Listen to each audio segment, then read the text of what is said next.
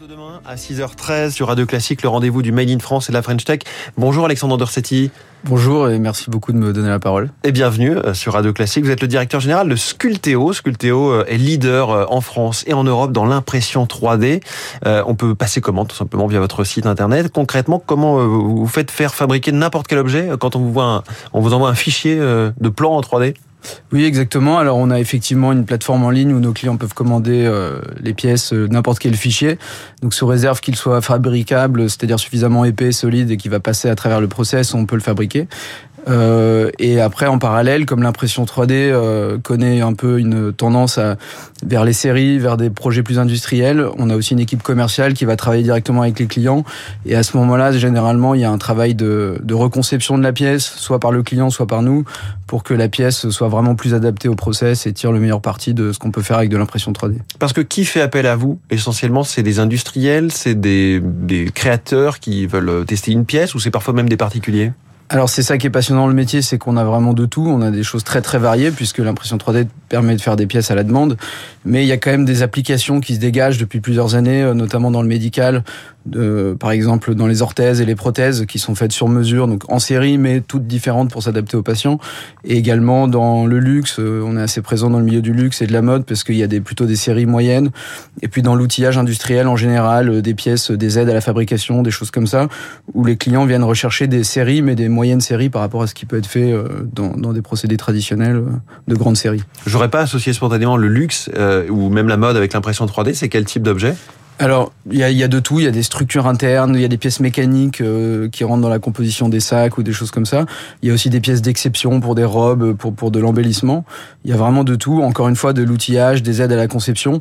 Partout où la souplesse de conception et de fabrication est requise, euh, les gens tirent parti de l'impression. Est-ce que parfois des particuliers aussi euh, vous envoient un fichier, veulent un objet en 3D Oui, bien sûr. Enfin, on a, on a toujours eu à cœur de permettre ça. Donc, notre site internet permet toujours de, de commander très simplement des pièces.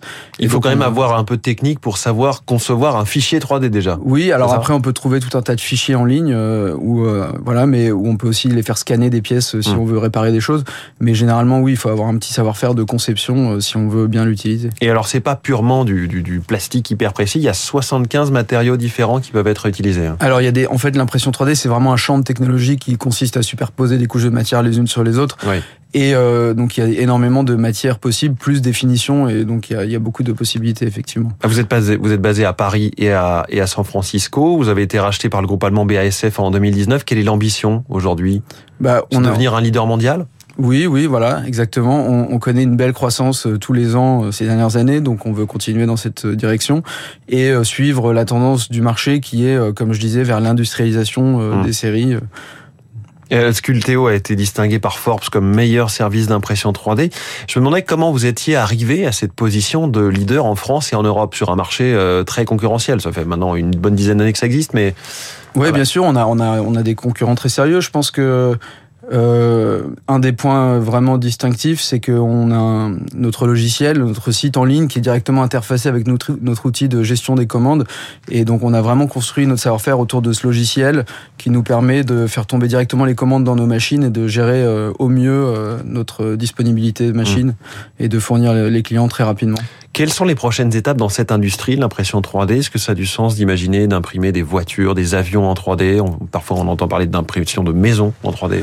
Oui, euh, donc je pense que vraiment, il faut garder à l'esprit qu'on imprime surtout des pièces qui rentrent dans la composition des voitures, euh, par exemple. Et je pense que les prochaines étapes clés, on travaille beaucoup avec les grands industriels français euh, et européens. Les étapes clés, c'est c'est beaucoup autour des normes, autour de la précision, de la répétabilité du process.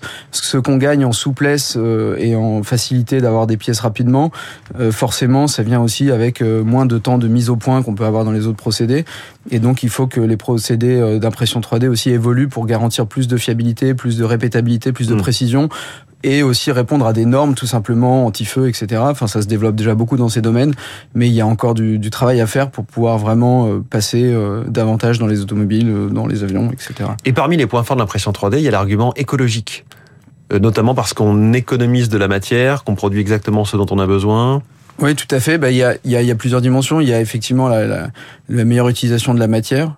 Euh, le fait de pouvoir produire des pièces plus sur mesure, des plus petites séries euh, vraiment à façon, et puis effectivement euh, également de, de, pouvoir réparer des objets, gérer la, ce qu'on appelle la digitalisation du stock, c'est-à-dire mmh. éviter de maintenir plein de pièces, mais d'en produire uniquement à la demande. Donc à plein d'égards, l'impression 3D a des vertus environnementales. Vous-même, vous avez dirigé, dirigé le studio design de Sculteo pendant six ans. Que fait ce studio? Alors le studio justement aide nos clients à mieux tirer parti de l'impression 3D, parce que souvent quand on vient avec des pièces qui sont conçues pour d'autres procédés, elles sont pas tout à fait adaptées euh, au process d'impression.